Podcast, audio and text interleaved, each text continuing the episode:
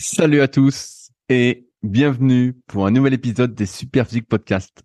Je suis Rudy, cofondateur du site superphysique.org consacré à la musculation sans dopage que j'ai co-créé en septembre 2009 et sur lequel vous pouvez retrouver des milliers d'articles, des vidéos et des podcasts afin de vous éviter de faire les mêmes erreurs que moi et ainsi d'éviter de perdre du temps.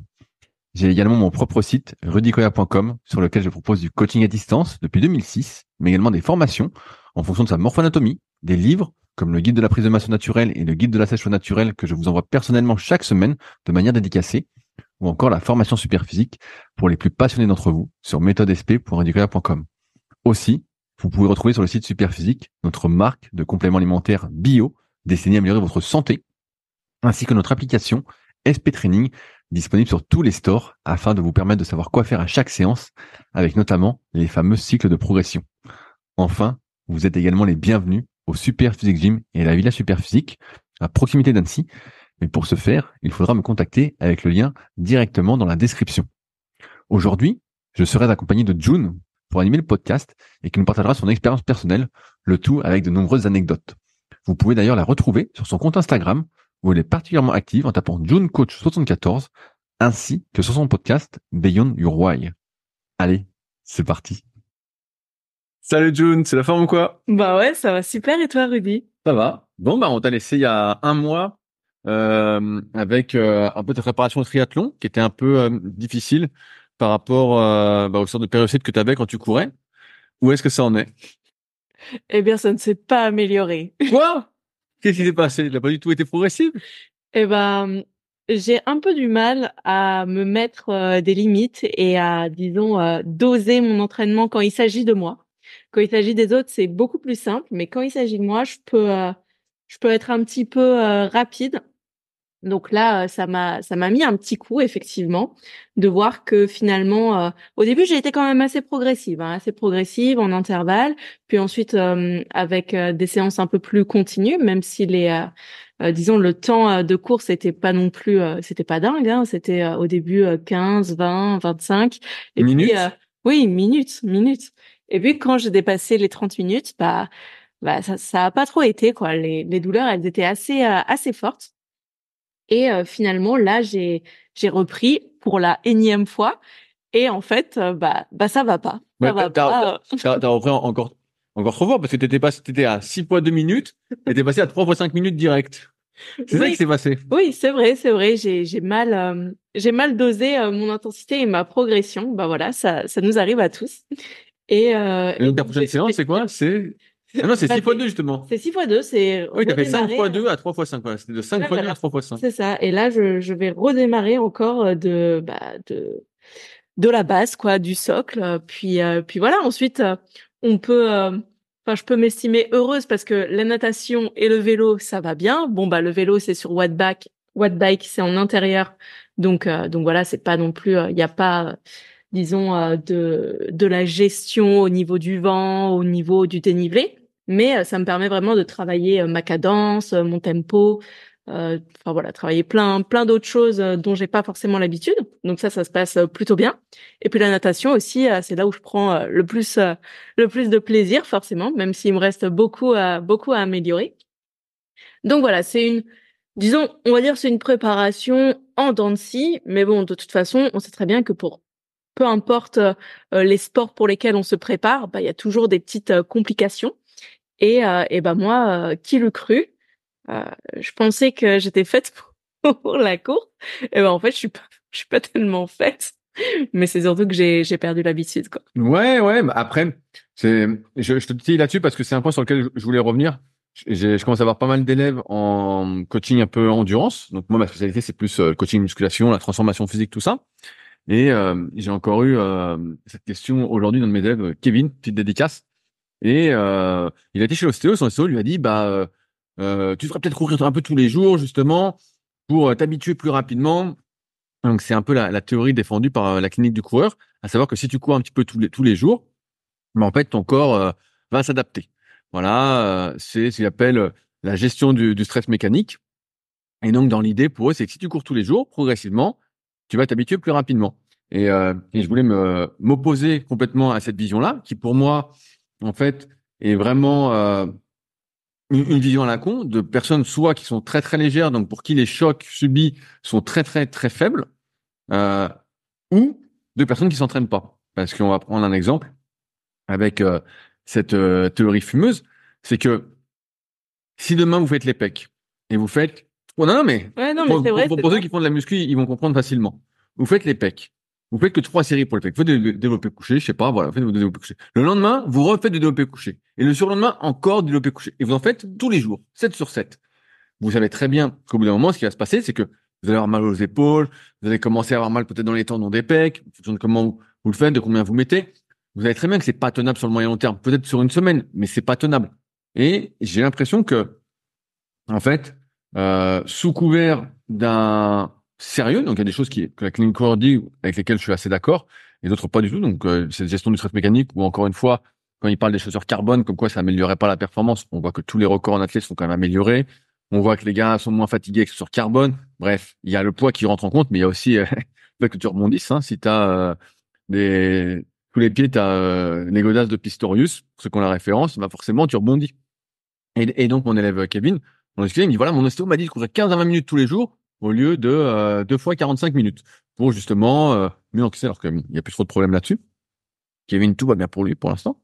Euh, et je m'oppose un peu à ça parce que même pour moi personnellement, j'ai remarqué que courir tous les jours, ça faisait pas du bien. Comme faire du développé couché tous les jours, comme faire tous les jours les pecs, même en changeant d'exercice. C'était un peu ce qui était défendu dans le bouquin euh, Big au-delà du possible de Léo Costa et de Tom Platz, pour ceux qui l'ont, qui est, un super bouquin à lire. Franchement, quand on le lit, on a l'impression que c'est- la vérité. Et on était beaucoup à l'avoir essayé sur les forums euh, Smart Weight Training, donc avant que ce soit super physique à l'époque. Et en fait, on, au bout d'une une semaine, voire dix jours, on avait tous mal partout, en fait. Le corps s'habituait pas. Et ça, en plus, c'est vraiment, si on parle que d'un point de vue muscu et prise de muscle, c'est vraiment à l'encontre de la prise de muscle, de répéter un stress le plus souvent possible. Nous, ce qu'on veut pour prendre du muscle, c'est être le plus sensible aux efforts qu'on va faire. Or, plus on répète un geste, à l'instar de nombreux sports, bah, par exemple comme le kayak ou le rameur que fait Fabrice ou même le vélo, plus on répète, moins on y est sensible. Donc, plus nos muscles, entre guillemets, sont protégés des dégâts, on a moins de courbatures, voire on n'en a pas du tout. Et en ce sens, et bah, ça génère moins de prise de muscle. Parce que pour prendre du muscle, il faut certes progresser. Et donc, euh, si on s'entraîne tous les jours, bah, vous comprenez bien vous n'allez pas progresser tous les jours. Et en plus, il faut normalement générer des dégâts. Donc, c'est une théorie soumise à, euh, à un débat. Mais il n'empêche qu'il faut y avoir cette certaine sensibilité. Et sur l'histoire de la course à pied, je pense que ces conseils sont valables peut-être pour des personnes qui sont très légères Mm. euh, ou qui ont peut-être toujours couru, mais pour les pratiquants de muscu que nous sommes et dont vous faites partie, bah, quand tu cours et que tu fais 90 kills et que tu essayes de courir tous les jours un petit peu, tu sens bien que euh, bah, tes solaires, moi je sens mes solaires, ils, ils prennent courbature sur courbature. Et si je faisais tous les jours, bah, à un moment, je pourrais peut-être plus marcher tellement j'aurais mal au, au solaire. Euh, alors, j'écoute pas mal de podcasts et dedans, dans un que j'ai écouté récemment, il disait que voilà, quand tu cours, le solaire prend 1,7 fois le poids du corps. Donc, euh, ce qui démontrerait, comme on en parlait avec June hors antenne, que euh, quand tu veux te mettre à courir et que t'as pas couru depuis des années, tout ça, en fait, il faut vraiment que tu fasses un gros renforcement peut-être musculaire avant, notamment en travaillant donc les solaires, mais il n'y a pas que qui sont impliqués dans la course à pied, il y a aussi les jumeaux, il y a aussi le jambe antérieur, il y a aussi les muscles qui participent à l'éversion et à l'inversion de cheville. Bref, il y a plein d'autres muscles qui rentrent en jeu, un trait un peu au-dessus de la cheville, euh, au niveau du genou, au niveau des hanches. Et donc, peut-être que la clé est là, je dis bien peut-être, c'est un renforcement, pour ceux qui sont assez lourds, euh, de tous ces muscles-là pour pouvoir supporter cette charge d'entraînement. Mais c'est évident que c'est pas en courant tous les jours que ça va bien se passer. Je, je pense que pour la plupart d'entre nous, c'est plutôt comme ça qu'on se détruit le plus rapidement possible. Alors bien sûr, si on reprend l'activité, bah, ça peut avoir du sens parce que c'est sûr que si tu fais, euh, je prends l'exemple de June, si elle faisait euh, 5 fois 2 minutes et puis elle attend euh, 3-4 jours pour faire 6 fois 2, puis 3-4 jours pour faire 7 fois 2, jusqu'à 10 fois 2 avant de passer en 3 minutes, ah, c'est sûr qu'il y en a pour 6 mois avant de Mm. courir vraiment. Mais au bout d'un moment, c'est sûr que plus tu vas forcer, c'est comme en muscu, plus tu vas être intense, plus tu vas forcer, même à basse intensité, si on veut. Hein. N'empêche que quand tu cours à 10 ou à 12 km heure, c'est comme euh, si tu faisais du coucher à 80 kg tous les jours. Ça reste 80 kg et tes articulations sont pas faites pour ça. Alors bien sûr, on va nous dire que nous, on est fait pour courir tout ça. On est déjà fait pour marcher. Et c'est déjà ça. Et encore, de moins en moins avec nos habitudes. Mais euh, voilà, je voulais faire un petit point là-dessus parce que c'est vraiment pas du tout ce que je constate dans la réalité pour euh, toutes les personnes que j'ai en endurance. Courir tous les jours, franchement, tu récupères pas et j'ai même l'impression que ça bousille euh, assez rapidement. De toute façon, c'est pas compliqué. On en a souvent parlé avec Fabrice. Pour se bouiller, c'est pas compliqué. Il suffit de faire la même chose tous les jours. La même activité, la même activité, la même activité. Tu sais, c'est toujours l'articulation sur le même angle. Euh, les mêmes chocs, les mêmes chocs, les mêmes chocs. Et on sait très bien que la course à pied, c'est un sport hyper traumatisant. Même s'il y a des exceptions, il y a, toujours une exception pour confirmer la règle. Comme par hasard, ce sont les champions. ce sont les meilleurs d'entre nous, les plus résistants, voilà, ont plus antécédents, tout ça. Mais pour la majeure partie d'entre nous, qui sont pas des champions, eh ben, déjà, quand tu cours deux, trois, quatre fois par semaine, euh, c'est, énorme, en fait. C'est énorme. Et c'est pour ça que je recommande plutôt euh, la juste mesure, encore une fois, la bonne dose qu'il faut pour progresser. C'est comme en muscu, on en a souvent parlé. Mais pour la majorité des gens, c'est entre 3 et 4 séances par semaine. C'est le meilleur équilibre. Et bah, pour courir, c'est un peu pareil. Pour moi, c'est entre 2 et 3 fois. Oui, 4 pour fois, c'est ce hein, je cours pas tous les jours. Hein, Tu je courir tous les jours faire. Non, non, non, je ne cours pas tous les jours. Hein. ne vous ne méprenez pas là-dessus. Et euh, c'est comme tu disais euh, qu'il fallait varier aussi les entraînements. Et ça, c'est quelque chose euh, qu'on retrouve de plus en plus. Bon, bah voilà, il y a, y a toute cette euh, mouvance euh, des athlètes hybrides. Bon, on va pas rentrer là-dedans. Mais c'est surtout le fait, en fait, ce qui est important, c'est de pouvoir varier vos activités, de pas toujours faire du renforcement musculaire, musculaire pardon, de la musculation, mais aussi d'avoir une activité cardio et euh, sous plusieurs plans. Donc on a la course à pied, mais on pourrait avoir le vélo. On- Ok, moi je fais de la natation, mais ça pourrait être autre chose. Hein. Ça pourrait être Ouais, euh, ça, ça- tu, pourrais faire du rameur. Oui, voilà, du jujitsu, enfin voilà, des arts martiaux. Tu ça martiaux, John? Tu- Et tu- pourquoi pas? Ben, je connais, je connais un agent. J'ai euh, interviewé un agent en MMA de la Bulgarian Top Team. Ça sort bientôt sur les secrets du sport. Oui, peux lui parler de euh, toi, si tu veux. Oui, oui, mais il m'a déjà contacté pour. non, non, déjà je me concentre sur le triathlon et puis après. Ah, Alors après, sur, sur l'entraînement croisé, pareil, des fois c'est très à la mode. Les gens disent voilà, c'est super l'entraînement croisé. L'entraînement croisé, c'est très bien si tu fais un sport traumatisant, effectivement, et que tu peux pas augmenter le volume. Donc par exemple, si tu veux faire de la course à pied et puis que voilà, tu sens que ça te fait pas du bien de courir tant de fois, bah faire du vélo à côté, c'est sûr que ça peut faire du bien. Maintenant, dans une optique de performance, rien ne vaut de faire l'activité. Il y a mon pote, il y a mon pote Nico euh, qui a sorti son bouquin Prépa physique de l'endurance, qui en ce moment en parle beaucoup dans les différents podcasts où il passe. Voilà, l'entraînement croisé, c'est bien, mais ça remplacera jamais la pratique de l'activité que tu fais. Je le vois quand je fais du kayak. Si je fais du kayak tous les jours et que je saute des séances de muscu, ben, je suis plus performant au kayak. Maintenant, si je fais de la muscu parce que j'adore ça, et on va y revenir un peu après, voilà, pour l'aspect physique, pour la- l'apparence, pour la force, bref, pour toutes les raisons qu'on peut imaginer, ben, c'est au détriment du kayak. Mais en même temps, c'est pour la longévité. Et comme je serai jamais champion, petite dédicace à certains qui se reconnaîtront, et ben, euh, ça me gêne pas. Mais euh, pareil, l'entraînement croisé, faut que ça ait une raison et pas se dire, euh, moi j'en vois beaucoup qui me disent, ouais, mais fais l'entraînement croisé, fais ci, fais ça, tu vois, ça va t'aider à progresser. Moi, ça m'aide pas à progresser. Au contraire, euh, ça m'aide à avoir une meilleure longévité, ça c'est sûr, mais pas euh, à mieux progresser dans l'activité en question, peut-être sur le moyen long terme en étant moins blessé. Voilà, c'est peut-être la, la Mm. seule, euh, le seul effet indirect. Ouais, je suis bien d'accord. Alors, aussi, je voulais répondre euh, à Rémi qui m'a mis un message. Donc, on a eu pas mal de messages sous le dernier podcast avec Fabrice. Euh, Il y a Rémi qui m'a écrit parce qu'a priori, ah, donc j'essaie de retrouver le message de Rémi à qui j'ai répondu tout à l'heure. Voilà. Donc euh, Ré- Rémi qui est tombé sur une association qui s'appelle NutriControl, Alors, un site sur lequel je suis tombé aussi, qui analyse la composition des compléments alimentaires. Et donc, ils se sont aperçus que dans certains compléments alimentaires, qui disaient avoir euh, 80 grammes de protéines au 100 grammes, en fait, il y avait que 10 grammes. Et donc Rémi, bah, il pose une question tout à fait légitime. Il dit voilà, avec Superphysique, est-ce que vous avez des contrôles réguliers, tout ça? Euh, En fait, il faut savoir que, étant donné qu'on est les premiers consommateurs de ce qu'on fait avec Superphysique Nutrition, donc superphysique-nutrition.fr, on propose en plus surtout des compléments destinés à améliorer la santé. En fait, à chaque fois qu'il y a une nouvelle commande, un nouveau numéro de lot, en fait, on a une analyse qui va avec, que ce soit pour les protéines végétales bio, que ce soit pour les oméga 3. Par exemple, pour les oméga 3, je peux vous dire que l'indice Totox varie en fonction des lots. Euh, des fois, ça va être 4, des fois, ça va être 6, des fois, ça va être 12. Ça varie. C'est jamais le même. Le taux d'oxydation est jamais le même. Donc, effectivement, on a à chaque fois une analyse. Alors après, l'analyse vaut ce qu'elle vaut. Hein. Euh, le labo fait ça ou euh, le fournisseur de la protéine fait ça. Donc, on leur fait confiance. C'est comme quand tu achètes du bio au supermarché. Tu as envie de croire que c'est du bio. Voilà. tu te rassures comme tu peux. Mais euh, ouais, nous, on a des analyses à chaque fois pour euh, vérifier. Et souvent, sur la protéine, ça joue à 1 ou 2 grammes près. Évidemment, c'est jamais 1 ou 2 grammes de plus. Hein, c'est plutôt 1 ou 2 grammes de moins. Mais euh, bon, après, vu qu'on met le seul truc qu'on fait sur la protéine végétale, c'est mettre, pour ceux qui ont le goût cacao, de la poudre de cacao. Ben voilà. Et euh, sur le sans arôme, bah, ça correspond. J'ai plus les chiffres en tête. Moi, j'ai de la, nature. Je me suis gouré lors de la précédente commande. J'ai pas commandé cacao. Donc là, euh, j'ai de la nature. donc autant vous dire que c'est pas non plus. euh, même si on parlait du goût la semaine dernière, euh, voilà, c'était pas un problème. C'est pas un problème mais je peux pas dire que je suis pressé de manger mon goûter euh, avec mon super muscle tout ça. Je je peux pas dire ça. Mais ouais, donc on a des analyses effectivement et euh, bah, en même temps je vais dire normal parce que comme on est les premiers consommateurs de euh, ce qu'on prend, on essaye de pas s'empoisonner. Sinon, euh, bah, ça n'a pas trop de sens. ça va pas, voilà, et ça m'aimerait pas à de m'empoisonner. June pourra confirmer que je prends plein plein de compléments. Oui, oui. Donc je prends presque tous ceux de super physique. donc ça, ça coûte quand même un saladier, même si je les paye au prix d'achat je peux vous dire que euh, c'est pas donné.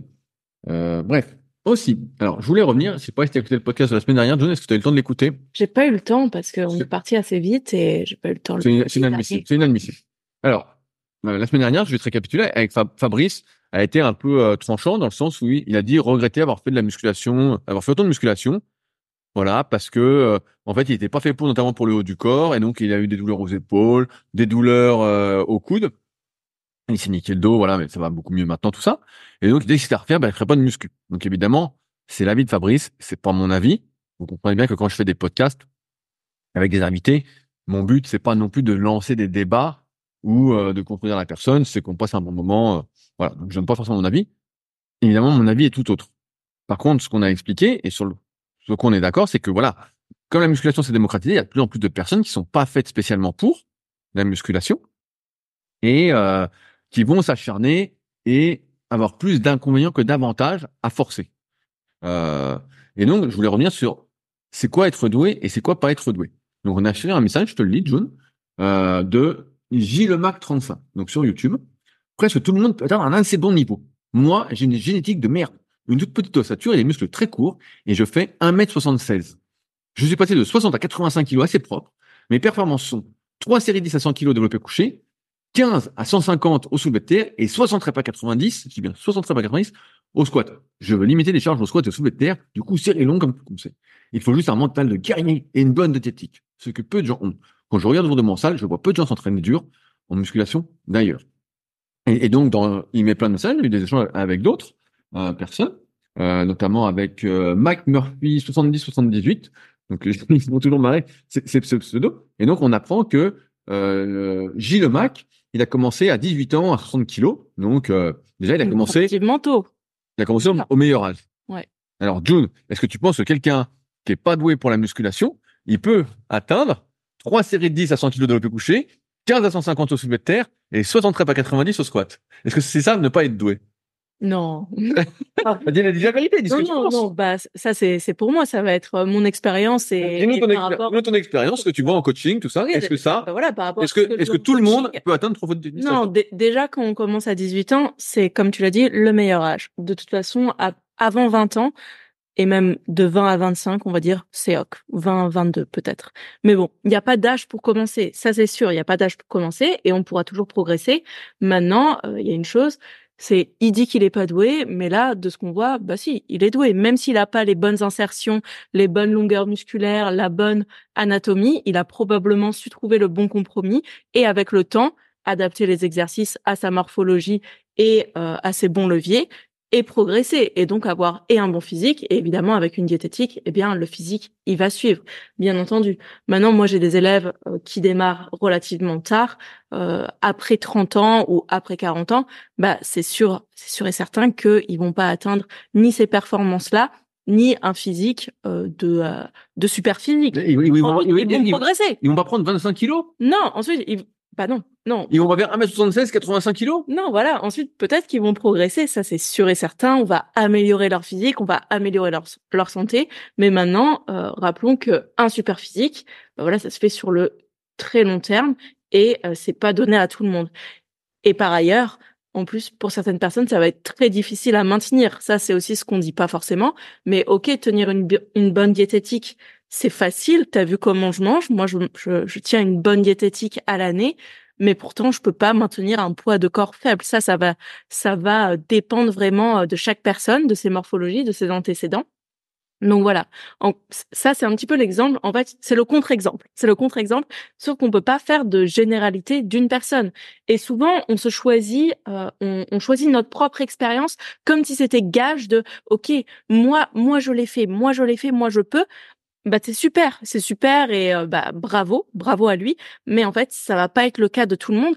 Et euh, je dirais même qu'il y a des personnes, même si elles vont commencer jeunes, eh ben, elles vont pas être faites pour ça. Et effectivement, elles vont se heurter à un mur. Et c'est à ce moment-là qu'il faut se dire, bah oui, est-ce que je continue? Bon, bah Fabrice, il a continué. Je pense qu'il a fait quand même de, de chouettes choses. Et, euh, et moi, par exemple, bah oui, je suis pas faite non plus. Euh, T'es faite, pour les pecs, toi, a priori, parce que ouais, tout à l'heure, t'as fait la machine pour les, pecs à la salle, et tu m'as dit avoir eu de bonnes sensations. Tu te sentais Ah, vraiment ouais, euh. Moi, pec d'eau, pectorifié. pe- pec d'eau, épaule, je prends direct. Donc ça, il y a pas de souci. Ah, trapèze aussi, c'était un gros coup. hein. Ouais, on, ouais, on dirait. The Rock. On- exactement. On m'appelle Dwayne Johnson. C'est c'est mon surnom. Donc, euh, donc voilà. Moi, j'ai effectivement, je prends bien du haut du corps, ce qui me, ce qui pour la natation, ça, ça m'aide franchement. Mais voilà, pour le bas du corps, par exemple, ben, j'ai, j'ai pas du tout de, de facilité. Alors oui, je force, je force ma nature et, euh, et ben ça, ça, ça se passe pas bien en général. Bah, voilà, à chaque fois, tu te fais un petit peu ah, mal. Voilà, c'est ça. À chaque fois, je me fais un petit peu plus mal. euh, À chaque fois, ça arrive un petit peu plus tôt. Parfois, j'ai des longues pauses d'une année, mais au final, bah, je vois bien que oui, je suis pas faite pour. Donc, ça me fait plaisir de le faire, donc je le fais. Maintenant, euh, bah voilà, comme comme tu l'as dit, on peut pas forcer la nature. Je pense il faut conserver cette notion de, de plaisir et on y reviendra euh, sur euh, sur les questions suivantes. Mais euh, mais voilà, le cas de J, J le Mac 35. J le Mac 35, Je sais- pas quel âge il a. c'est un peu un cas euh, Voilà. particulier. Bah, c'est quelqu'un. Alors, je juste sur, un- sur quelques trucs. La plupart des personnes qui font appel à mes services, notamment d'analyse morpho-anatomique, en ce moment, vous êtes nombreux suite à mes vidéos du lundi à me demander des analyses morpho, donc un service que je propose sur mon site. Donc, écrivez-moi avant de réserver une analyse, parce que j'ai un petit peu de délai. Voilà, je peux pas en faire euh, plus que la musique. Bref. Et, euh, et donc, la plupart me disent, ah, tu vas voir, ah, je suis vraiment pas fait pour, j'ai des muscles courts. Tout le monde s'imagine avec des muscles courts, avec des mauvais leviers. Et la réalité, c'est que la plupart des personnes que j'analyse ont beaucoup plus. Alors, des fois, des fois, euh, ils ont raison, ils sont vraiment pas faits pour, voilà. Euh, je pense à, à Mika, dont j'avais parlé euh, a quelques podcasts, qui est euh, ce que j'appelle un pingouin. Euh, donc, un- une nouvelle classification que j'ai dû inventer devant euh, mon expérience qui croix avec des personnes qui ont des très longs bras, un long buste, des longs fémurs, des tibias courts. Et donc là, en fait, ils ont tous les désavantages possibles et inimaginables, pas de cage, étroit, tout ça. Donc d'un point de vue osseux, tous les désavantages. J'en parlerai peut-être si je fais une mise à jour ou si je sors un, nouveau truc prochainement. Sinon, faut venir dans les BPGEPS et CQP où j'interviens. Donc euh, d'ailleurs, il y a le prochain CQP. euh, donc je suis évidemment à Paris, mais il y a celui de Nantes aussi qui arrive euh, là normalement euh, d'ici deux mois. Donc, s'il y en a qui sont du coin de Nantes, bah, n'hésitez pas. Me fera plaisir de vous partager tout ce que j'ai appris sur l'analyse morpho-anatomique et donc sur Pingouin. Mais bref, euh, tout le monde s'imagine être beaucoup plus pourri qu'il ne l'est. Et la vérité, c'est que c'est pas le cas. La plupart sont beaucoup plus doués qu'ils ne le pensent. Et si t'as pas de référentiel sur ce qu'est un muscle court, tu sais pas ce que c'est un muscle court. Alors, bien sûr, dans le tome 1 et le tome 2 de la méthode Superphysique, j'ai mis des photos de vraies jambes pour montrer ce qui était long, ce qui était court. Sur les vidéos, on voit des analyses, ce qui est long, ce qui est court. Mais il n'empêche que, avant d'analyser les gens, je peux dire que la plupart, la plupart s'imaginent avoir des muscles courts et c'est pas le cas. Ensuite, trois séries de 10 à 100 développés couchés, c'est une super perf. Euh, même si c'était pas le plus fort du monde, voilà, ça reste Mhm. une super perf et tout le monde va pas l'atteindre. Euh, je te dis, sur les milliers de personnes que j'ai eues, franchement, s'il y en a une centaine, et euh, je dis ça grosso modo, hein, qui ont atteint ça, ben voilà, c'est un miracle. 15 à 150 au soulevé de terre, la plupart des gens ne les feront jamais. Et quand on a 60 à 90 au squat, j'aimerais bien les voir en vidéo, voir l'amplitude, voir comment ça se passe, tout ça. Ça, il y a personne qui le fait. Ça, il y a personne de chez personne. Là, il faut vraiment avoir un mental. euh, Voilà, et puis Guéguerre. faut, faut voir la, la pause que tu prends entre chaque répétition, euh, combien de temps dure la série. Si tu prends 10 secondes entre chaque rep, forcément. Mais là, ton dos, putain, il va, il va pas aimer, hein, évidemment. Tu dis, je veux faire gaffe, euh, je veux limiter les charges et au soulevé de terre. Mais bon, quand tu fais 60 à 90, t'es en train de te, fu- te fusiller. Hein. Là, en train de te Ouais, je sais fusiller. pas si c'est mieux euh, de faire euh, autant de autant de répétitions, même si la charge est plus modérée entre guillemets, ce qui est déjà quand même une, une euh, bonne charge, hein, 90 kilos. t'es Si, si c'est un si c'est un squat ATG, euh, voilà, on, Donc ATG, rien. euh, cul au sol. c'est cul au sol, voilà, c'est ça.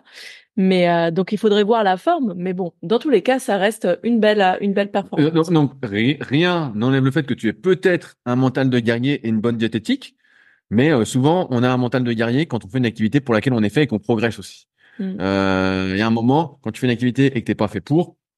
Donc je vais prendre le message de Gildas que je connais bien, qui est un de mes anciens élèves, qui lui est vraiment pas fait pour la muscu. Gildas qui dit pourquoi ne pas faire de muscu si j'en ai pas fait pour cette activité? Moi à part, cela fait cinq ans que je que j'en fais. Je suis à 64 kilos pour 1m73, même pas 60 au développé couché en série. Voilà. Je suis assidu, suis la méthode, été coaché par Rudy pendant trois ans. Voilà. Je ne suis donc pas fait pour. une des raisons pour lesquelles je pratique, c'est justement pour me muscler et ne plus être une brindille. Le résultat n'étant pas là, il a quand même progressé, hein, il partait de plus bas. Cela, cela veut-il dire qu'il faut que j'arrête? Ça veut pas dire qu'il faut que tu arrêtes. Ça veut dire que, comme le disait June, eh ben, il y a déjà cette notion de plaisir. Il y a cette notion aussi de progrès. C'est sûr que Gildas, bah, au bout d'un moment, quand tu démarres l'activité, tu es là, tu t'entraînes, tu es content, tu es content, tu es content, tu fais tes premiers progrès. Et à un moment, en fonction de chacun, tu moi, ce que j'appelle un peu le niveau plateau, bah, tu arrives à tes premières limites. Et donc, derrière, tu vas te faire, devoir faire plein, plein, plein, plein d'efforts, beaucoup plus que le mec qui a son niveau plateau, je sais pas, à 100 kilos en série de l'OP couché. Donc, c'est beaucoup plus facile de se dire, je suis un guerrier, je suis un guerrier, je suis un guerrier, quand ça monte tout seul, voilà, et puis que c'est logique. Et c'est beaucoup plus dur. Et, et c'est pour ça que quand je faisais le club super physique, et notamment les super physique games, j'organisais les compétitions, j'étais vraiment impressionné par, euh, pareil, un de mes anciens élèves qui s'appelait Raph, qui était un, petit gabarit, euh, qui était pas très fort, forcément. Euh, je sais plus combien il pesait, j'ai plus en tête, mais il faisait dans les 60 kilos, pareil. Et il se dépouillait à chaque fois, il donnait tout ce qu'il avait, tout ça. Et euh, j'étais vraiment impressionné parce qu'il arrivait à avoir un spirit vraiment euh, monstrueux, à se donner à fond, vraiment.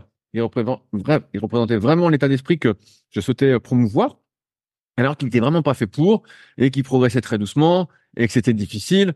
Et euh, donc c'est facile d'avoir le mental de guerrier quand tu es fait pour un truc. Forcément, tout se passe facilement, on va dire, même si c'est pas si facile. Mais voilà, alors que quand t'es pas doué, d'avoir le mental de guerrier, là c'est quelque chose parce que tu forces la nature, tu forces la nature, tu forces la nature, et à un moment, bah euh, tu lâches un peu du lest parce que tu te rends compte que tu fais beaucoup d'efforts. On en parlait la semaine dernière en citant l'exemple de, Mike Menzer qui disait euh, dans le guide pratique du tome 5 de, Jean Texier, euh, guide pratique du bodybuilding tome 5, il disait qu'il y a des gens qui s'acharnaient sur la muscu, s'ils s'acharnaient autant sur une autre activité, ils seraient sans doute millionnaires. Donc euh, il y a aussi la raison qui veut que au bout d'un moment, si t'es pas fait pour un truc, tu vas prendre moins de plaisir parce que tu progresses pas, parce que tu fais plein de petits bobos, et t'as peut-être intérêt effectivement à continuer à muscu parce que je pense que c'est une méga activité. Moi, je suis super content de m'entraîner tout ça. Et forcément, j'ai commencé j'avais 14 ans et euh, j'avais quand même quelques prédispositions, notamment pour être fort, moins pour les muscles, mais il y en avait quand même. J'étais pas le moins doué des moins doués. Hein. Quand j'étais gamin, j'étais assez bon euh, en sport, de manière innée, euh, de manière génétique, on va dire, l'hérédité. Mais mais il n'empêche que à un moment, bah voilà, tu fais, ça te fait plaisir, tu essaies de progresser, et puis tu fais aussi d'autres activités faut pas tout miser sur une activité quand tu vas pas en vivre, quand tu vas rien gagner, si ce n'est bah, te blesser. Donc euh, moi, je suis pour tout le monde faire de la muscu. Idéalement, de la muscu adaptée par rapport, on va en reparler après, par rapport à ses contraintes, à ses capacités, à ses objectifs. Et, et voilà. Mais euh, comme l'a dit June, je finis là-dessus, faut pas généraliser son cas à l'ensemble de la population. De ce que j'ai pu voir, 3 fois 10 à 100, bah, la plupart mmh. des gens n'y arriveront jamais. 10 à 100, la plupart des gens n'y arriveront jamais. Une à 100, tout le monde n'y arrivera pas. C'est peut-être dur à entendre pour certains, euh, mais beaucoup n'y arriveront pas. Euh, dirait pas à son poids de corps, si on parle de développé couché, bah voilà, moi je trouve que c'est déjà pas mal pour beaucoup. Euh, et c'est un bon objectif. Et ça dépend combien on pèse. Ça, possiblement qu'on peut y arriver. Voilà, Gildas, il y est pratiquement. Voilà, et c'est déjà pas mal. C'est déjà pas mal quand tu fais dire pas ton poids de corps. Voilà, c'est sûr que je peux donner un exemple. Quand on passait le, B2ES à Cumez en 2005, 2006, la dernière session, pour avoir la moyenne de développé couché, donc pour être coach de muscu tout ça, fallait faire 20 reps au poids de corps. Donc euh, voilà, là tu étais considéré un peu comme spécialiste, comme gars qui s'entraîne fort tout ça, et tu étais coach. Donc voilà, quand tu fais 20 reps à ton poids de corps, qui y avait d'autres épreuves aussi, eh ben euh, tu étais très très bon. Euh, donc tout le monde s'entraînait comme des fous pour y arriver. Donc quand tu fais 10 reps à ton poids de corps en tant qu'amateur, bah, c'est déjà un, très bon niveau. Voilà. Est-ce que ça te va, Jude? Ouais, ça me va tout à fait. Alors, il y a un truc avec toi, je, voulais revenir avant qu'on aborde les questions qu'on a sélectionnées ensemble. C'est euh, Emeka, donc Kevin, il s'appelle, je le connais bien. Salut Rudy, j'ai cherché sur le site et sur le sur le site Superphysique et sur le tien, mais je n'ai trouvé aucun article parlant des top 7 back offset. À quand un article pour expliquer comment le faire de manière efficace? Alors je sais pas si tu te souviens, de mais on en avait parlé parce que toi, c'est un truc que tu utilises pas mal. Euh, il n'y a, a, pas d'article. Est-ce que tu peux rappeler un petit peu euh, comment tu t'organises là-dessus, toi? Et comment tu vas t'organiser s'il y a des élèves à qui tu veux faire ça? Ok, d'accord. Alors déjà, je pense quand même qu'il faut rappeler que les top sets et les back off sets, c'est bon, c'est une méthode, une méthodologie comme une autre. Mais pour moi, euh, je le mettrais pas à des débutants, par exemple. Je le mettrais pas à des personnes qui débutent. Euh, je vais le mettre plutôt à des personnes qui ont au moins une bonne année d'expérience euh, en musculation et encore une année, c'est vraiment, c'est encore débutant. Hein mais parfois ça peut être, disons, des cycles d'intensification pour dépasser certains paliers avant de retourner sur une méthode plus linéaire. Maintenant, dans les top sets et dans les back off sets, on va pouvoir avoir plusieurs approches, dont une approche de cycle de progression. Et moi, c'est celle que j'utilise. Donc voilà, c'est mon approche selon ce que moi j'ai lu euh, dans dans les méthodologies euh, anglaises principalement. Donc euh, donc voilà, c'est c'est de là que j'ai principalement tiré mes principes, on va dire, et avec ce que j'avais lu de toi. Euh, donc là, par exemple, pour les top sets et les back-off, on va définir des fourchettes de répétition, donc des fourchettes de répétition qui peuvent se situer, euh, je sais pas, par exemple, pour les top sets, en général, on va faire une fourchette qui est un peu plus courte, donc par exemple entre 6 à 10 répétitions. Et pour les back-off sets, on va choisir une fourchette de répétition un peu plus longue, donc à partir de 11, donc au-delà du top set, jusqu'à environ 20 répétitions. Et ensuite, pour certains exercices, ça peut s'élever à 30, 40, par exemple pour des élévations latérales, ça peut aller euh, bien au-delà. Et donc, en fait, ce principe euh, de top set et de back-off, ça va nous permettre de moduler un petit peu l'intensité qu'on met sur les séries. Donc, il y a plusieurs approches, encore une fois. Moi, je préfère toujours conserver à peu près, disons, une répétition, euh, une ou deux répétitions avant l'échec. Certaines personnes vont dire il faut aller jusqu'à l'échec, jusqu'à l'échec musculaire. Maintenant, en pratique, ce qu'on voit, c'est que si on va à l'échec sur les top sets, sur les back-off et sur chaque exercice, eh ben, sur plusieurs séances, on va être cramé nerveusement. Et donc, on va faire ça une semaine, deux semaines, trois semaines. Et finalement, en fait, on va arriver même pas à la fin euh, du cycle d'entraînement et on va être complètement euh, cramé. Donc, ce que je préfère dire à mes élèves pour conserver un petit peu, euh, disons, leur nerveux, c'est d'avoir une à deux répétitions de réserve. Une fois qu'on atteint la fourchette haute de répétition, par exemple sur notre top 7, disons que on choisit le développé couché, euh, on fait bah voilà euh, 10 euh, à 100 10 à 100 donc là on a atteint la fin euh, du top euh, la fin de fourchette de répétition du top 7 on va pouvoir se dire ok je vais augmenter un petit peu. Peut-être que je vais utiliser 102,5 donc je rajoute pas beaucoup je rajoute juste un poil. Et là je vais repartir sur ma fourchette basse de répétition. Donc je vais refaire 6 6 à 100 c'est potentiel enfin c'est comment dire? C'est imaginaire c'est imaginaire et sur les back offsets, de la même façon, une fois qu'on a atteint la fourchette haute de répétition, on va pouvoir augmenter légèrement le poids, ce qui va nous faire une différence. Par exemple, si on fait le top set à 100 kg au développé couché, on pourra choisir une charge entre, disons, 10%, 10% de moins. Donc, par exemple, on utilisera 90 kg ou peut-être un petit peu moins encore pour vraiment essayer euh, d'avoir une intensité qui est un peu plus légère, un peu plus modérée, mais qui va nous permettre quand même de pousser notre effort euh, assez loin. Donc voilà, ça c'est mon approche. Ensuite, voilà, je pense que selon les coachs, euh, selon les coachs, ça peut euh, ça peut être différent. Et et surtout, bah voilà, j'aime bien J'aime bien également mettre différents cycles. Donc parfois je vais mettre ce cycle de top set, back off set, et parfois on va faire un cycle plus linéaire avec trois séries vraiment sur les mêmes rep range pour euh, bah, essayer de pousser un petit peu l'endurance musculaire. Tu sais très bien que c'est euh, voilà, hein, c'est des, c'est des grandes idées, mais ça permet vraiment de moduler aussi l'approche de l'entraînement et ça permet euh, donc de, de, varier. Et pour les élèves aussi, ça, ça, ça les fait changer un petit peu, ah d'approche d'intensité. Voilà, c'est ça exactement. Donc voilà, Kevin, j'espère que tu auras eu tes réponses, mais c'est vrai qu'on en a pas mal parlé avec June dans les podcasts. J'ai pas fait d'article sur le sujet parce que c'est pour moi ça mérite pas un article de deux ou trois mille mots tu vois comme j'ai l'habitude de faire euh, voilà et c'est pas si compliqué que ça et je pense que John t'a bien expliqué donc euh, j'espère que tu as eu euh, ta réponse alors maintenant on prend les questions qu'on a sélectionnées donc une question un, peu difficile à laquelle j'ai répondu un peu sur, sur le forum mm. donc c'est une question de Florian c'est une question un peu particulière et très personnelle à laquelle je ne sais pas si vous aurez des réponses je suis prêt à prendre une consultation vidéo si vous pensez pouvoir m'aider j'ai subi, j'ai subi en 2013 un accident de voiture avec fracture. Fémur, humérus, coude. Aujourd'hui, tout est bien réglé, pas de séquelles, sauf au niveau du tir inférieur, car il y a eu une rupture à ce niveau. Donc, on retient, il y a une rupture du tir inférieur du triceps. Cette séquelle me provoque une légère douleur lors des mouvements de développé lourd. Donc, développé couché et dips principalement. Mon problème depuis cet accident, c'est une nette différence de force entre le triceps gauche et droit. Par exemple, aux extensions du bras j'ai environ 10 répétitions de différence entre les deux bras avec 10 kilos. Là où je suis le plus frustré, c'est sur les développés, où forcément je manque de force.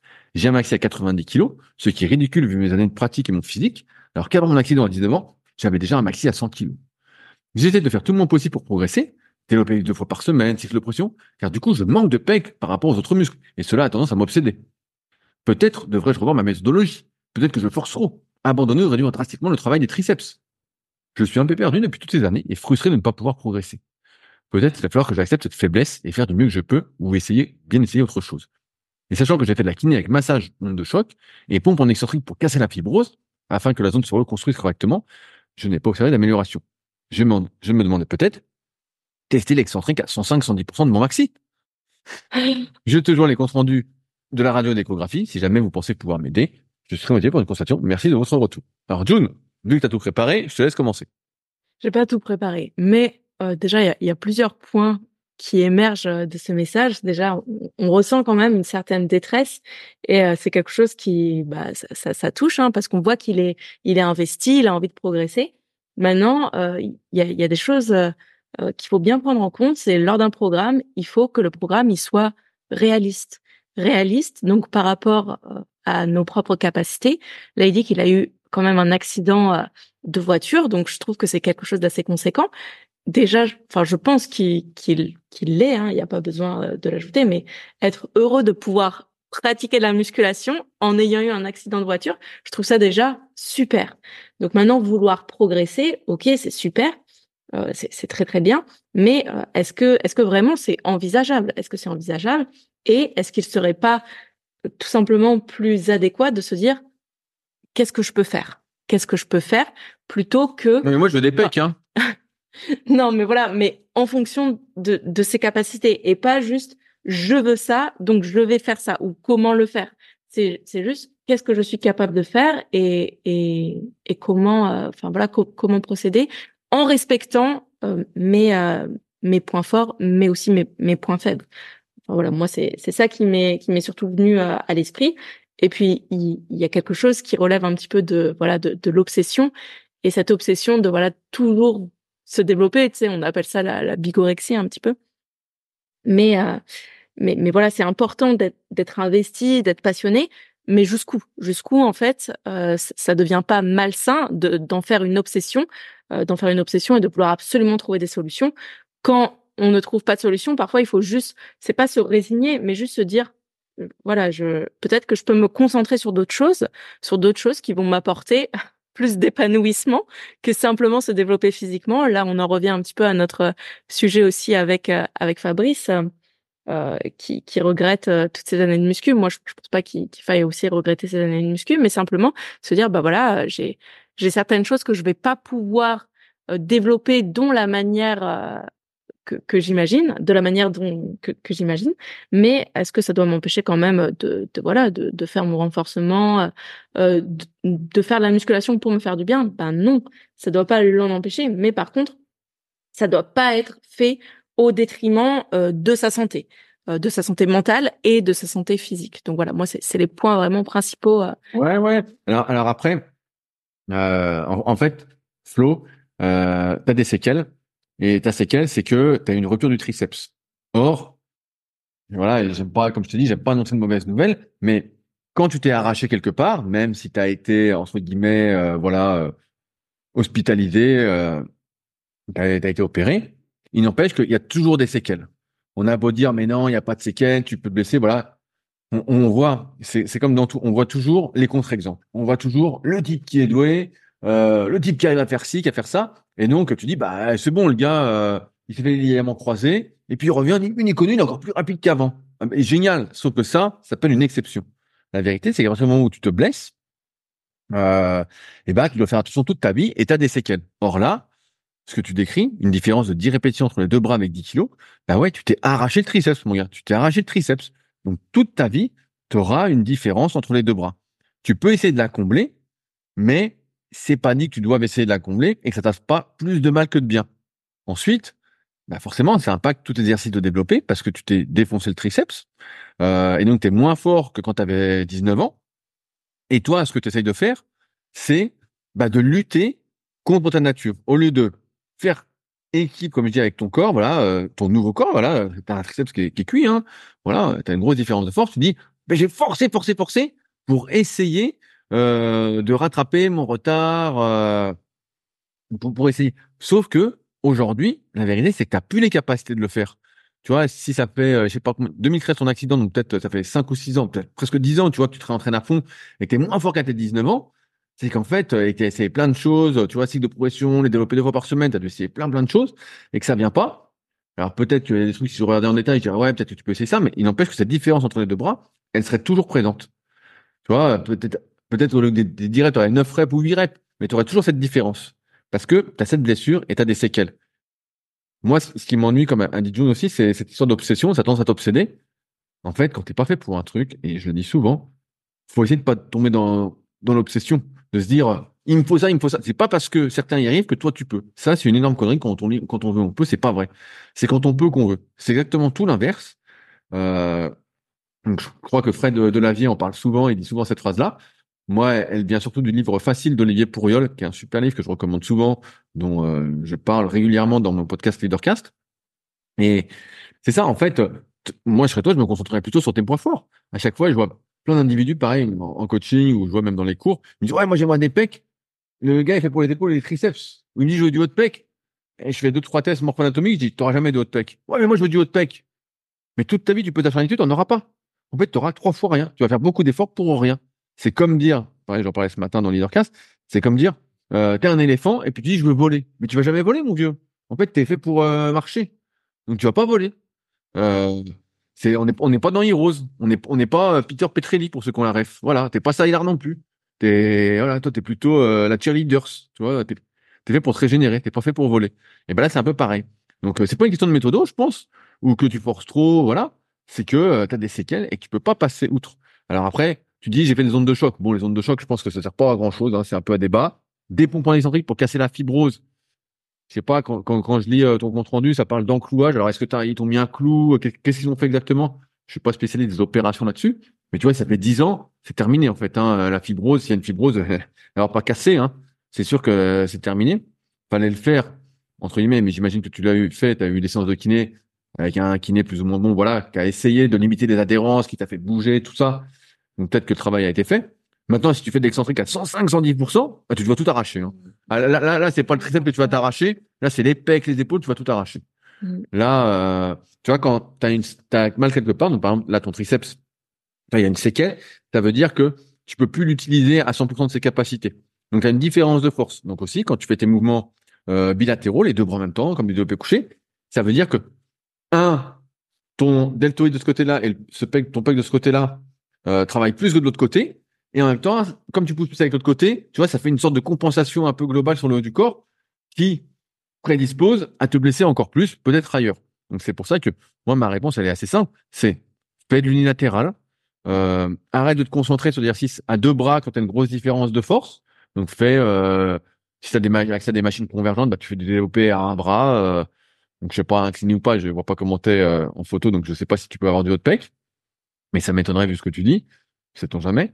Mais voilà, développer un bras, d'écarter un bras, les triceps à un bras, bref, faire beaucoup de latéral. C'est sûr que c'est beaucoup moins ludique, car moi je ça beaucoup moins ludique, mais en même temps, c'est tes capacités actuelles. C'est ce que tu peux faire. C'est là où tu vas moins être frustré parce que, encore une fois, le développé couché, en dehors de ça, c'est quand même un exercice un peu satanique. Il suffit que tu perdes 2 kilos sur la balance et c'est la mort. Vraiment, t'en chies comme un rat. Putain, c'est pas possible de se développer couché alors que tout le reste progresse bien. Euh, quand tu vas plus en faire, tu vas voir que ta vie, euh, ta vie va s'éclaircir, s'éblouir. Ça va être beaucoup mieux. Mais euh, moi, c'est plus ça la solution, c'est que tu dois faire en fonction de tes capacités, de ta blessure, de voilà des séquelles. Quand, tu te blesses, il y a, toujours des séquelles. Ceux qui disent qu'ils n'ont pas de séquelles, ça s'appelle des exceptions. Euh, c'est toujours pareil. On dit ah vous avez vu les revenus de ces hernies, les revenus de ceci, nanana. Ouais ouais. Mais à côté, quand on a 99 qui ont toujours mal au dos, qui disent oulala, faut que je fasse attention, qui voilà. À la fin, on entend comme d'habitude on nous montre que les meilleurs, que ceux pour qui ça se passe bien, tout ça. Et tu dis, bah ouais, bah pourquoi pas moi? Ah, Parce que toi, c'est pas toi, t'es pas eux. Voilà. C'est comme on disait tout à l'heure, euh, faut pas prendre son cas pour une généralité et pas prendre le cas des autres pour une généralité. C'est pas parce que eux y arrivent que toi tu vas y arriver. Et ton exemple le démontre malheureusement, Flo, que euh, bah, tu as des séquelles et que tu peux pas faire grand chose, quoi, en fait. Euh, ouais, c'est, normal. C'est comme quelqu'un qui se casse la clavicule. Fabrice s'était cassé la clavicule quand il était gamin.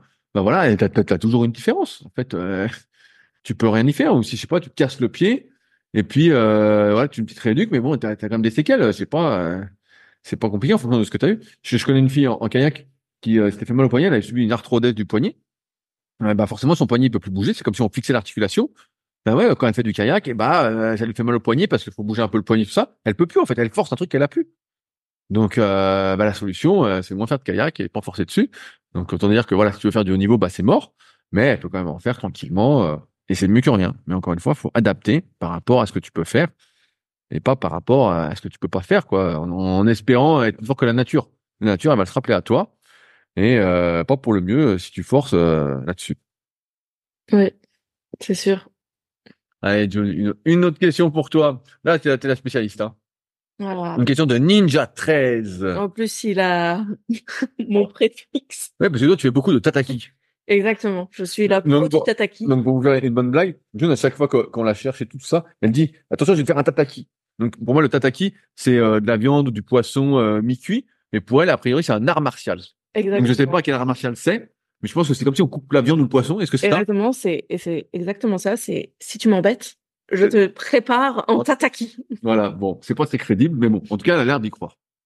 Alors, euh, bonjour à tous. Avez-vous des retours? Attention, je vous préviens, c'est gratiné. hein.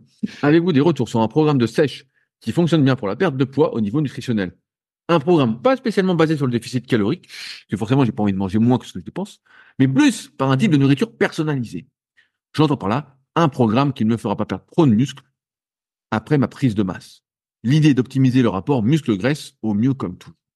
June, est-ce que tu as le programme pour le summer body sans effort parce qu'on est quand même fin janvier et l'été approche et moi j'aimerais être prêt pour cet été mais j'aimerais ne pas trop souffrir et j'aimerais bien euh, bien man- bien manger quand même. Euh, alors est-ce que tu as une recette euh, miracle? Bien sûr. Alors, j'ai une très très bonne recette. Ah c'est le régime sable dont on parlait. Exactement. Donc le matin, tu manges un bol de sable. Voilà, ça hein. C'est Là, un, bol de glaçons. Et le soir, tu remanges un bol de sable avec un peu de coquillage. Voilà, bah, et là t'es là, là t'es là, posé t'es- T'es bien. Et là euh, quand tu vas aux toilettes tu vas le sentir passer. Ah ouais, bah là c'est sûr. Bon, plus sérieusement, euh, c'est quand même assez euh, c'est amusant comme question, mais on va prendre ça relativement au sérieux. Moi je pense, voilà, il a demandé un programme de sèche, donc déjà un programme de sèche, ça n'existe pas, à part chez les influenceurs, euh, et on sait très bien que Les mauvais influenceurs parce qu'il y en a quand même des bons mais des mauvais influenceurs. Ouais, voilà, chez, chez les mauvais influenceurs, on va dire, parce que euh, voilà, ce sont les programmes tout faits, en général où tu ne manges rien ou très peu, et oui, tu vas perdre du poids, et puis finalement, tu finis par tout reprendre, voire beaucoup plus. Donc, un programme, déjà, c'est toujours personnalisé, d'accord? Donc, c'est toujours personnalisé, surtout quand on prend un coach, et même si on veut faire ça tout seul, eh bien, il faut personnaliser son programme. Donc, pour ça, voilà, tu as, plein de livres, mais on y reviendra après. Et donc, euh, pas spécialement basé sur le déficit calorique. Bah, comment on maigrit comment on maigrit si on mange pas moins? Le, le problème, c'est que voilà, le, le but d'une sèche, ou plutôt le but d'un déficit calorique, c'est de sécher. D'accord? C'est de sécher, c'est de perdre du poids. On peut pas vraiment perdre du gras, on ne peut pas vraiment sécher sans déficit calorique. Hein. Mais moi, moi j'aimerais prendre du muscle et sécher en même temps sans maigrir parce qu'après j'ai peur d'être maigre. Alors Oui. John, co- comment je fais? Parce que euh, moi je suis déjà pas bien épais et bon j'aimerais bien transformer mon, mon gras en muscle. Donc euh, voilà, euh, est-ce que est-ce que tu as des solutions? Bien sûr, bien sûr. Alors déjà, on va on va faire ça étape par étape, d'accord? Donc c'est un suivi de 18 mois. Alors moi personnellement, je pense que toi tu fonctionnes pareil, mais je commence jamais un suivi avec un élève en le mettant tout de suite en déficit calorique. Pourquoi? Parce qu'en général, les gens déjà ils mangent assez peu et finalement ils disent oui, je grignote un peu à droite à gauche. Donc quand euh, quand on analyse euh, le comportement alimentaire de la personne, ben on voit euh, finalement que que qu'elle mange de manière assez erratique et assez déséquilibrée. Et rien qu'en rééquilibrant justement les apports micro et macronutritionnels, eh ben, on a tendance à gagner un petit peu de muscle grâce au programme d'entraînement et grâce au fait bah, de réajuster, par exemple, les protéines qui vont permettre bah, le- de stimuler euh, la, synthèse protéique, hein, tout simplement.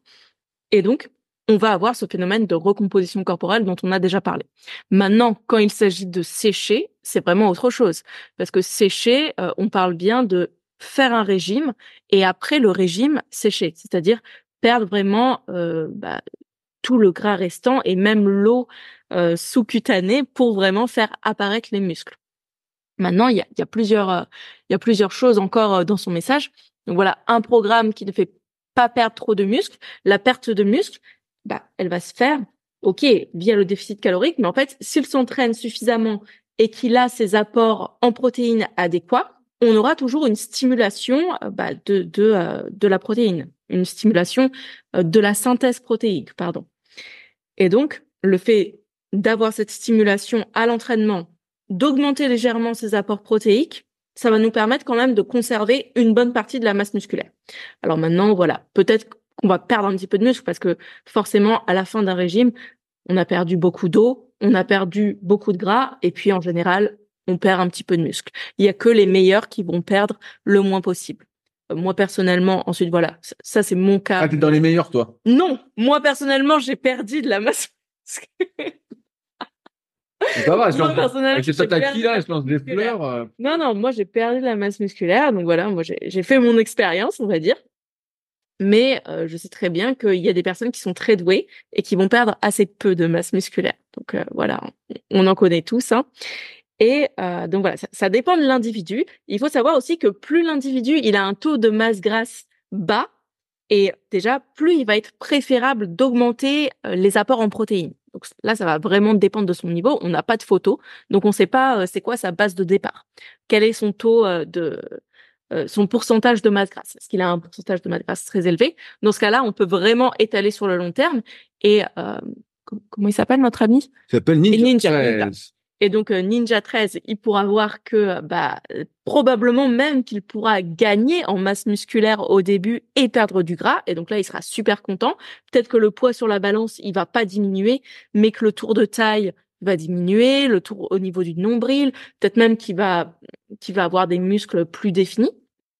Mais euh, mais voilà, l'idée d'optimiser le rapport muscle-graisse, eh ben ça se fait sur le très long terme. Hein. Ça ça va pas se faire euh, en un mois, ça va pas se faire en 12 semaines comme le promettent euh, les mauvais influenceurs, mais ça se fait sur le très long terme et ça se fait en ayant vraiment une optique, euh, disons, de, de, pas de progression. Qu'est-ce que je voulais dire, pardon Plutôt des blocs en fait, comme des blocs, des quelque chose de de structuré sur le moyen long terme. De structuré, voilà, de structuré. J'avais plus le mot. Mais voilà, quelque chose de structuré sur le moyen et sur le long terme pour périodiser tout simplement. Est-ce qu'on peut sécher finalement sans avoir de déficit calorique? Toi, toi, je, je, sais que euh, tu essayes d'augmenter vraiment ce qu'on appelle euh, les, dépenses hors de l'entraînement. Tu, tu, recommandes beaucoup la marche à tes élèves, tout ça? Ouais, absolument. Mais par contre, lors d'un déficit calorique, on, on, diminue, on diminue. Il n'y a pas de, il y a pas de secret. Alors sur les sur les premiers mois, effectivement, j'ai tendance à augmenter les apports et à, et à dire ok on augmente on augmente les pas on met en place l'entraînement donc trois quatre cinq fois par semaine ça dépend des élèves. Et là il, peut se passer de, de super choses. J'ai des élèves qui perdent 10 kilos euh, comme ça mais ça c'est c'est des cas particuliers. C'est des personnes qui mangeaient très mal ou qui ont vraiment des antécédents euh, parfois de l'obésité. Donc voilà ça, ça peut aller euh, très vite. Chez des personnes pour qui ça va pas changer grand chose que oui le tour de taille il va s'affiner mais pour vraiment perdre du gras, dans tous les cas, il faudra quand même à un moment donné passer par un déficit énergétique. Donc pour moi, on ne peut pas sécher sans déficit. Oui, non, mais je détille un peu, mais c'est vrai que cette question est surprenante parce que sur le site Superphysique, pour ceux qui ont, déjà été, et j'espère que vous avez tous été, il y a, plein d'articles sur l'alimentation, que ce soit pour sécher, euh, combien de grammes de protéines faut prendre par de poids de corps, comment fonctionnent les lipides. Bref, il y, a, tout ce qu'il faut gratuitement, avec même des exemples de diète, tout ça il n'y a, pas un programme de sèche qui, en plus, ça ne veut pas dire grand-chose, qui fonctionne pour tout le monde. Un programme alimentaire, c'est quelque chose comme l'entraînement qui se personnalise en fonction des goûts, en fonction des contraintes, en fonction des besoins, en fonction de son âge, de, du temps qu'on a à disposition. Plus on a de temps, mieux c'est. Et, donc, il n'y a pas un programme. Quand quelqu'un vous propose, mais vous savez aussi bien que nous, hein, à force de nous écouter, un programme un peu générique pour sécher, c'est connerie. C'est, c'est du pipeau. Moi, je dis souvent à mes élèves, euh, à ceux qui font appel à mes services, voilà, s'il y en a qui veulent du chocolat, bon, on met du chocolat. S'il y en a, il y a des trucs. Là, j'ai un nouvel élève en, en, diète, il mange du beurre le matin, bah, on laisse un peu de beurre le matin, même s'il y a rien de plus pourri que le beurre, et que dans mon idéal à moi, ce serait de pas mettre de beurre tout court, bah, on en met un petit peu. Et peut-être qu'après, bah, il dira, oui, effectivement, euh, j'aimerais bien essayer sans. Mais voilà, on essaie de faire un truc personnalisé. Mais c'est pas avec quatre lignes sur un forum comme ça que tu peux faire quelque chose. Ensuite, tu veux pas perdre trop de muscle après ta prise de masse? Non, genre, des photos. Ouais, j'ai même envie de dire, la prise de masse, là, vu ton message, surtout pas que t'en fasses parce que t'es complètement perdu d'un point de vue alimentaire et à toi probabilité que tu saches pas ce que c'est vraiment une prise de masse, euh, dans le sens où c'est manger un peu plus que tes besoins tout en t'entraînant énormément pour prendre du muscle. Alors tu dis pas quel âge t'as, euh, voilà, il y a pas de photo, il y a rien, c'est pas ton potentiel, mais pour la plupart des gens, si tu sais pas exactement ce que tu fais, tu prends beaucoup plus de gras que de muscle et ensuite il va falloir passer par des phases de restriction, effectivement, de restriction calorique, de restriction alimentaire, même si tu de le faire par rapport à tes goûts, il y a un moment, tu vas devoir forcer ta nouvelle nature et euh, l'être humain Aujourd'hui, je le vois euh, aussi bien que vous, hein, il a du mal à se restreindre. C'est pour ça que les gens, ils grossissent au, fur et à mesure de la vie. Ils sont de plus en plus gros parce qu'ils n'ont jamais appris à se restreindre. La dernière fois, je voyais, je sais plus quel sportif, euh, j'en parlais avec votre Butch, et on, on, voyait un, gars qui était footballeur professionnel, et, il me dit, ah, c'est un tel. Et je dis, oh, putain, mais je ne le reconnais pas.